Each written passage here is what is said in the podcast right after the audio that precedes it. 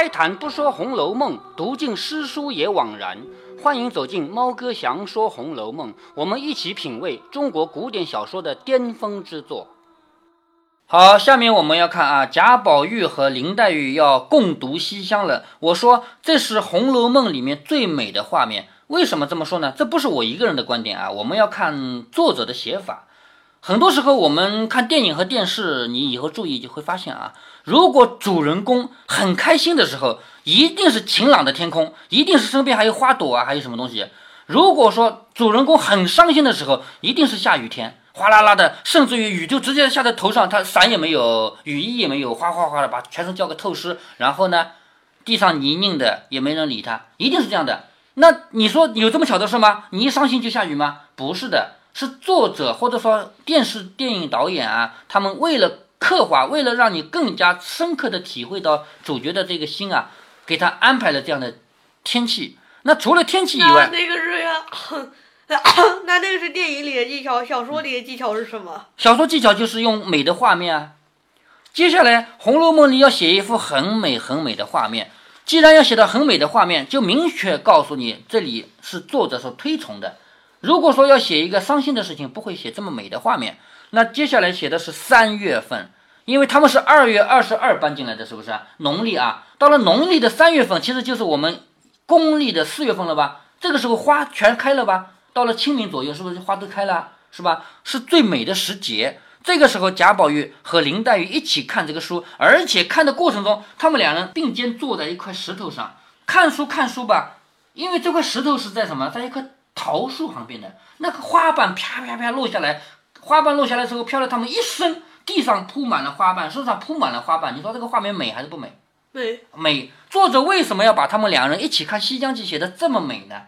因为作者自己认为看《西厢记》是一个很美的事儿，虽然这个书在那个年代是不允许读的，知道吗？那曹雪芹是不是看过？当然看过了。曹雪芹自己没看过，他会写得出来吗？是吧？好，我们看看啊，怎么回事？是明妖这个人发现贾宝玉闷闷的，因为贾宝玉进来了没多久，把能玩的都玩过了嘛，没什么好玩的，所以闷闷的嘛。明妖就去把那些可以看的、不可以看的书，反正好书坏书都买来了，也就是前面说到的第二种书、第三种书都买来了，全部买了以后，引得宝玉看。宝玉何曾见过这些书啊？虽然他平常不喜欢读四书五经，但是这样的书他也没见过，是不是？他何尝见过这些书啊？一看便如得了珍宝。明妖又嘱咐他。不可以拿进园区啊！就这个书不能拿进里面被人看到啊！若叫人知道了，我就吃不了兜着走呢。假如被人发现这个书，而且是明儿买来的，那明儿就倒霉了，是不是啊？宝玉哪里？花园里到处都是假山啊，找个地方藏起来。嗯嗯，宝玉哪里舍得不拿进去？踟蹰再三，这个踟蹰是徘徊犹豫，犹豫再三，单把那些纹理细密的剪了几套进去，没有全拿进去啊，把稍微好一点的拿进去。放哪儿的呢？你说放在假山里吗？放在床顶上。床顶上怎么放东西？什么？咱们家的床没有顶，是不是？但是你见过有顶的床吗？呃，你是不是说那种呀？嗯，那上面有架子的。对呀，以前的床不都是那样的吗？现在你去了，不管去爷爷奶奶家还是去外公外婆家，都能见到这种床啊，是不是啊？是不是那个板子上面？对呀。那个上面可以放东西，而且一年到头也没人上去看看那东西，是不是啊？对了，那个板子用来干什么的？那个板是装饰物。床为什么要有架子呢？因为蚊帐什么的要装起来。现在的蚊帐也不用那样装，而且现在很多人家不用蚊帐的，你知道吗？家里本来用纱窗什么弄弄好，没有蚊子就算了，干嘛要蚊帐？现在很多人家不用蚊帐，古代。古代家里是不可能隔绝蚊子的，蚊子肯定会飞来飞去的，那只有装蚊帐了。而且床都是那种隔绝啊，那个板是美观用的。那床顶上是可以放东西的，而且没有谁会抬头看上面嘛。所以贾宝玉把这个书呢，稍微挑几本捡了进去，放在床顶上，无人时自己密看，啊，密看，偷偷的看。那粗俗过漏的都藏在外面的书房里。也就是说，像我刚才提到的什么《赵飞燕》《杨贵妃外传》那种书啊，他肯定是不敢拿进去的，就放在外面。但是稍微好一点。哪里啊？外面，他外面不有书房吗？你还记得造了一间书房吗？你是说贾府的？哎，对，放在书房里。好，那一日正当三月中，也就是说，按照我们现在的公历啊，肯定是四月了。在这个时候，早饭后，宝玉写了一套会真记。什么叫会真记呢？其实就是《西厢记》，因为这个书它是一步一步发展过来的嘛。最初它叫会真记，就像《红楼梦》当时叫石头记一样啊。拿了这本书，走到沁芳闸桥边的桃花底下，在桃花底下了吧？在桃花底下的一块石头上坐着，展开会真记，从头细玩，就是这本《西厢记》，在我这个里面有啊，从头到尾慢慢的看。正看到什么落红成阵？什么叫落红成阵？那个落叶落花，红颜色的落花啊，落下来一阵一阵的，叫落红成阵。只见一阵风过，把树上的桃花吹下来，落得满身、满书、满地都是，身上全是桃花花瓣，书上全是桃花花瓣，地上也全是，都是花瓣。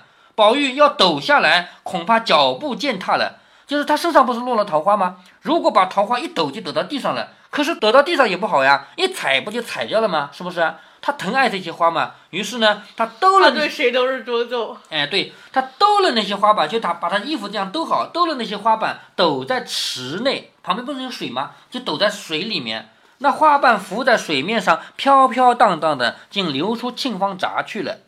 他就用这种方式把花瓣送走了，不会被踩掉吗？是不是？回来，只见地下还有许多。宝玉正踟蹰间，就在那犹豫，地上的花瓣该怎么办？是不是？只见石后有人说，就石头后面有人说：“你在这里做什么？”宝玉一回头，见林黛玉来了，肩上担着花锄，锄上挂着花囊，肩膀上扛着一把锄头。这个锄头是花锄，就是种花用的花锄啊。锄头上面挂着一个袋子，叫花囊，因为它是放花瓣的嘛。花囊手里拿着花帚。挑走，但是扫花的。宝玉说：“好好，来把这个花扫起来，撂在水里。我才撂的那些在那里呢。就说来吧，我们把这个花瓣都扫起来，把它们全放在水里。我刚刚把一些花扔在水里了。”林黛玉说：“撂在水里不好，你看这里的水干净，一流出去，有人家的地方有脏的、臭的，随便倒，人就把花给糟蹋了。也就是说，林黛玉比贾宝玉还要高一层。”不可以把花扔在水里，因为水是流动的，会流到园子外面去。到了外面，你哪知道人家往水里倒什么？说不定脏的、臭的都下去了，是不是？那花还是被糟蹋了嘛。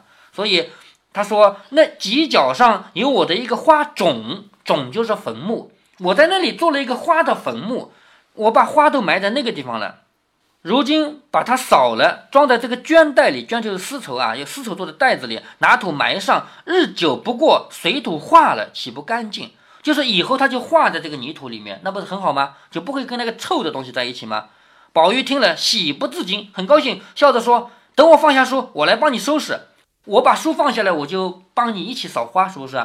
林黛玉说什么书？宝玉见问，连忙藏起来，说：“不过是个《中庸》和《大学》，就是四书，不过就是个四书，《中庸》《大学》是四书里的两本啊。四书是《大学》《中庸》《论语》《孟子》啊。他说不过是个《中庸》和《大学》。林黛玉笑着说。你又在我跟前弄鬼，趁早给我瞧瞧，好多着呢。林黛玉还不了解贾宝玉吗？你什么时候读过四书？是不是啊？所以在我面前弄鬼，还不拿来给我看看？宝玉说：“好妹妹，若论你，我是不怕的。你看了，好歹别告诉别人去。就是说，这个书给你看，我不担心的。但是你看就看，你不要告诉别人。真正这是好书，你要看了，连饭也不想吃呢。说这个书一定是好书，我保证，你看了连饭都不想吃了。”一面说，一面递了过去。林黛玉把花具都放下，就是那个花锄啊、花帚啊、花囊啊，全部放下，接过书来瞧，从头看去，越看越爱看。你看，林黛玉也是这样吧？也很喜欢吧？越看越爱看，不到一顿饭的功夫，将十六出剧已看完。这个书我前面讲过啊，它是剧本，它是戏曲的剧本，一共十六出，把十六出全部看完了，觉得什么？词藻惊人，余香满口。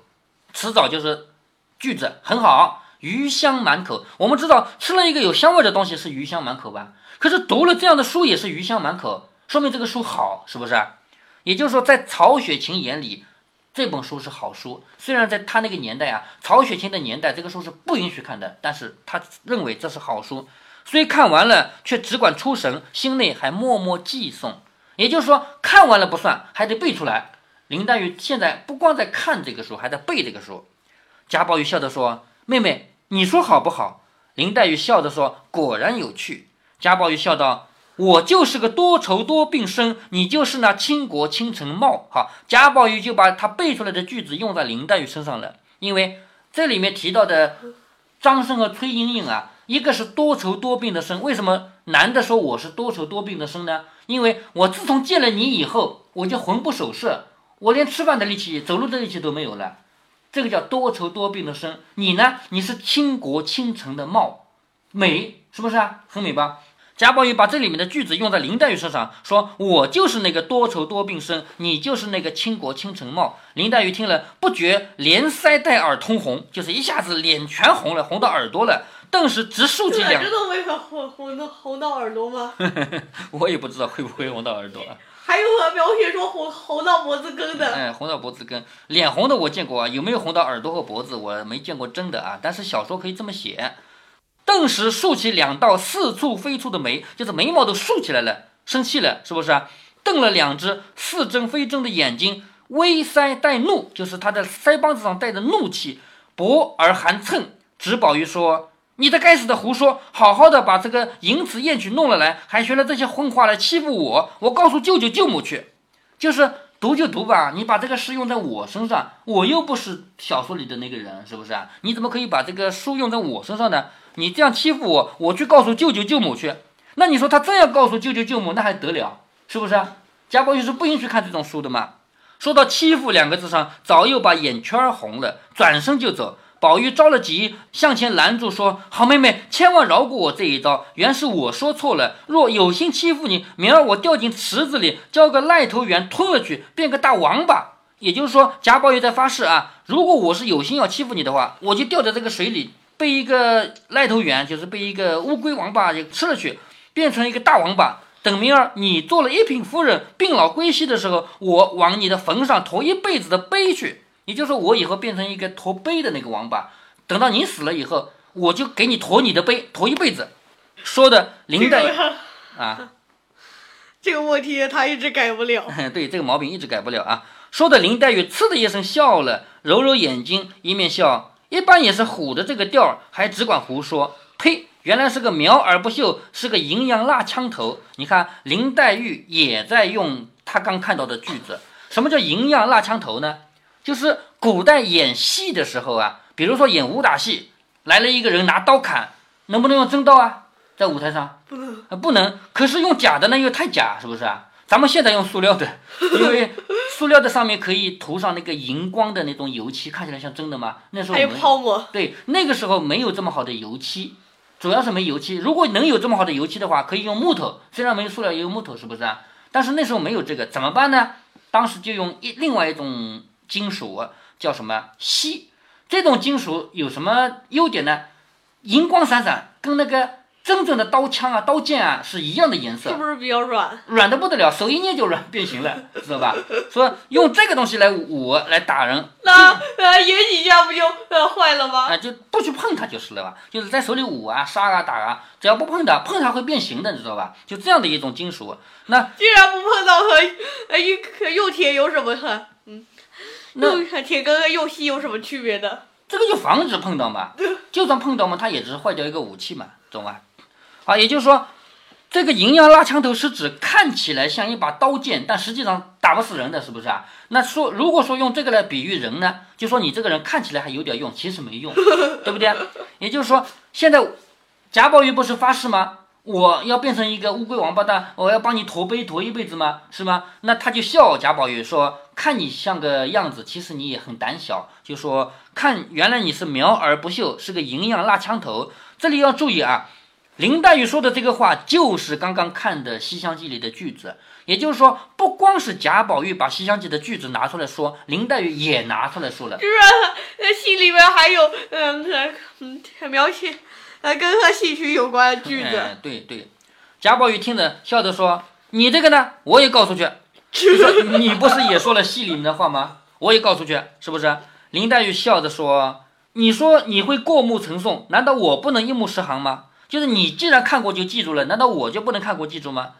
宝玉一面收书一面笑道：“正经快把花埋了，别提那个了。现在把这个书看完了以后，又该去埋花了，是不是啊？”两人便收拾落花，正才掩埋妥协，只见袭人走来，刚刚把这个花给埋好了，只见袭人走来说：“哪里没找到？摸到这里来了。那边大老爷身上不好，姑娘们都过去请安，老太太叫打发你去呢，快回去换衣裳去吧。”大老爷是谁呢？是贾贾赦。对，那边贾赦身上不好，就是贾赦病了，姑娘们都过去请安，因为有一个长辈病了，他们要过去嘛。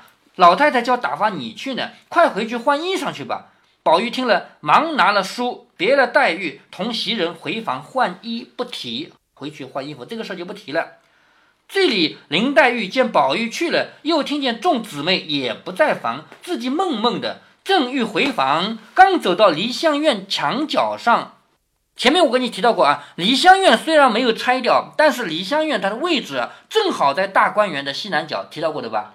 是吧？林黛玉走着走着，就正好要经过梨香院的墙角上。那梨香院里面现在住的是谁？你知道吗？还记得吗？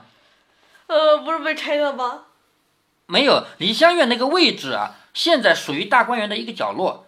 现在住的是谁？不知道吧？前面提到的细节你忘了啊？住的是十二个买来的唱戏的人，还有贾强强，对不对？贾强就看着这些人天天在演戏嘛。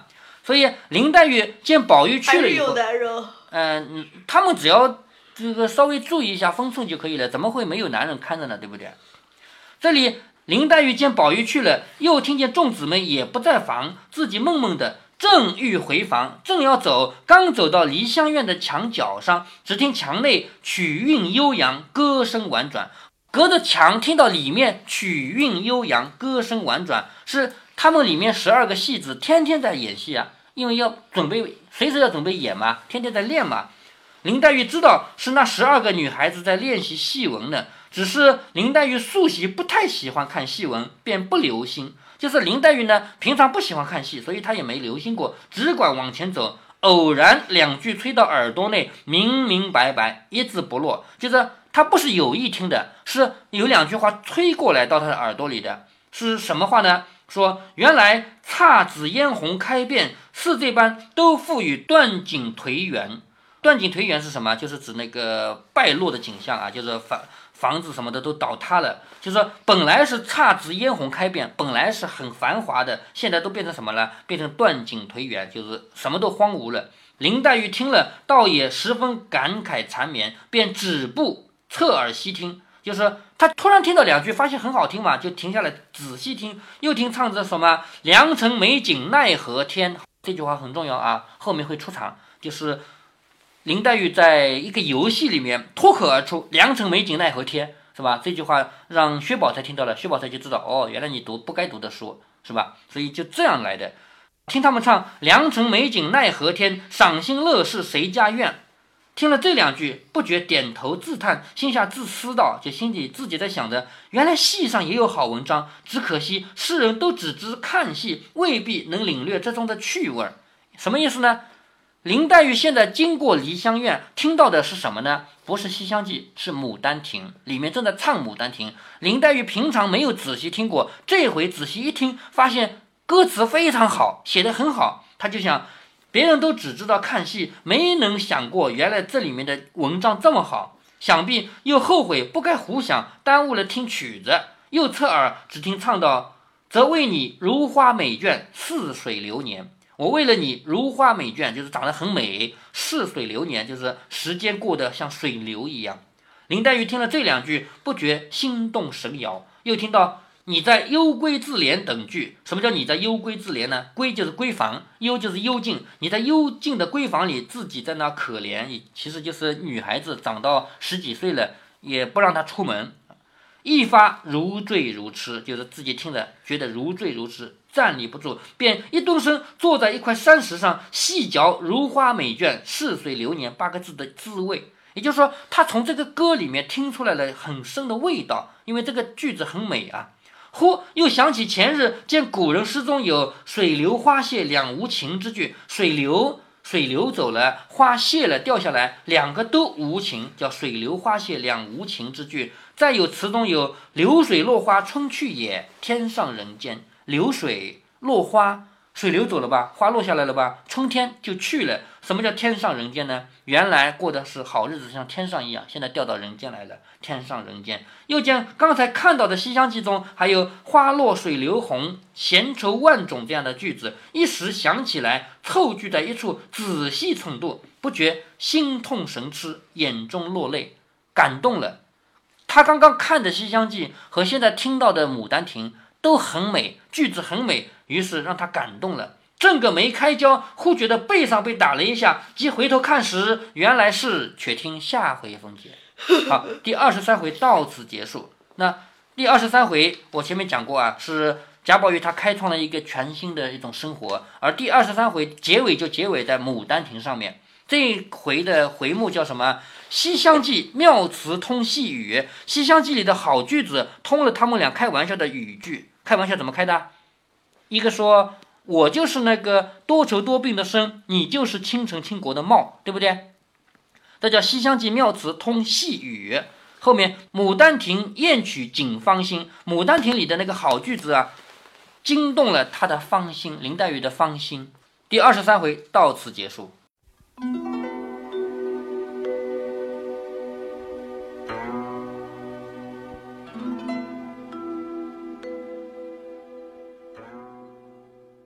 在这一集里，猫哥跟女儿聊到了电影创作中的一种重要手法，那就是主角心情好的时候，一定是阳光灿烂的，边上还开着小花，可能还有几个小鸟在叽叽喳喳；主角心情不好的时候，一定是倾盆大雨。说到这里，其实猫哥心里出现了一幅最美的画面，那就是2005年上映的电影《金刚》。那里面一只十分巨大的大猩猩，他把女主角抓了去，一直带到山顶上他的家门口，然后他静静地坐在洞口，看着夕阳落下。那一幅晚霞图是猫哥我看到过的最美的画面，不管是真实的世界里还是影视剧里，都是最美的。电影里的大猩猩在打败了一只恐龙，把本来对他充满敌意的女主角带回家里。这个时候，女主角已经感觉到猩猩不是她的敌人，而是她的恩人了。接下来就是这样美的画面。至于由晴天突然变成下雨天，那这样的例子就更多了。比如电影《云水谣》，从晴天变成倾盆大雨，也就是说一句话的时间。再比如动画片《玩具总动员》，从阳光明媚的晴天变成阴天，也就是一秒钟的事儿。这个一秒钟，大家可能看过了都不觉得，因为这个画面没有对着天空拍，而且主人公，也就是《玩具总动员》里的那个小男孩啊，他也不是在野外室外，他是在房间里面，他的脸上的光影从。亮色度一下子变成了没有影子，也就是从我们用术语讲啊，从这个定点的光变成了慢反射的光。他的脸上本来是有高光区域的，一下子变成了整个脸部没有高光、没有亮暗的区别。其实也就是从晴天变成了阴天了。只不过对于一个在家里的人来说，你不可能拍到蓝天、拍到白云嘛，所以。连动画片什么的，在制作的过程中也会巧妙的用到这样的光影效果。那么，在电影里面啊，电视剧里面，这些都是很常见的拍摄手法。在电影和电视诞生之前，曹雪芹时代也已经学会了这一招，所以在他的小说《红楼梦》里，用到了这样的手段来刻画一本书是好书还是坏书。猫哥多次跟大家说过，书可以分为三类，其中第一类是考试要用的书，所有的人态度都是一样；第三类是对身心有害的书，所有的人态度也都是一样。但是以上这三分法带来了两个问题：第一个问题是第二类书和第三类书的边界在哪儿？简单举例，就是金庸武侠和琼瑶言情算哪一类？第二个问题是对第二类书的态度如何？允许看、鼓励看，还是视同洪水猛兽？我们读到了《红楼梦》里的共读西厢了。猫哥在节目中说过，这是《红楼梦》全书中最美的画面。这绝不是猫哥一个人在这里胡说。曹雪芹为什么要让两个人身上、书上、地上落满了桃花花瓣？你想想，整部《红楼梦》中对于景物的描写一共有多少？就连天上的太虚幻境也没有用这样的写法来描写它的美吧？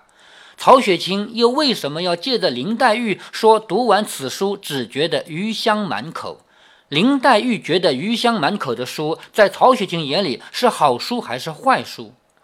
我们来说说三百年后的今天，今天的老师和家长们对于孩子读金庸武侠和琼瑶言情是什么样的态度？反正我当年的老师和家长都不让读。虽然我的父亲两眼一刻也不离开武侠小说，但是他不让我读。当然了，我的父亲还算是比较开明的，他不让我读的原因是学生要以学业为重，他并不觉得这书有什么不好。但是等猫哥我做了家长，我对女儿的态度与此截然相反。我是在女儿三四年级的时候主动挑起了金庸武侠。我陪女儿读了几部少儿读物以后，是我主动提起来说：“我来给你读读另一种类型的书。”这才开始了《射雕英雄传》。到现在为止，电脑里还有一百七十五集的录音呢啊！所以，我们再来说说老师和家长们的选择。上面的两大问题，第一个问题是第二类书和第三类书的分界线；第二个问题是对第二类书的态度。我觉得老师和家长们，与其违心的弄错第二个问题，还不如干脆弄错第一个问题好。什么意思呢？我的意思是说，老师和家长们如果非要说。那些书都是好书，但是你不可以读。你要这样说，还不如说那是坏书，因为前者说明你言行不一，这是道德品质问题；后者只不过说明你认知有误而已，这是认知面不足而已啊。好吧，老师和家长们想做一个认知面不足的人，还是想做一个道德品质面不足的人，自己选呗。如果您觉得猫哥的读书分享有益有趣，欢迎您点击订阅，这样您将在第一时间收到猫哥的更新提醒。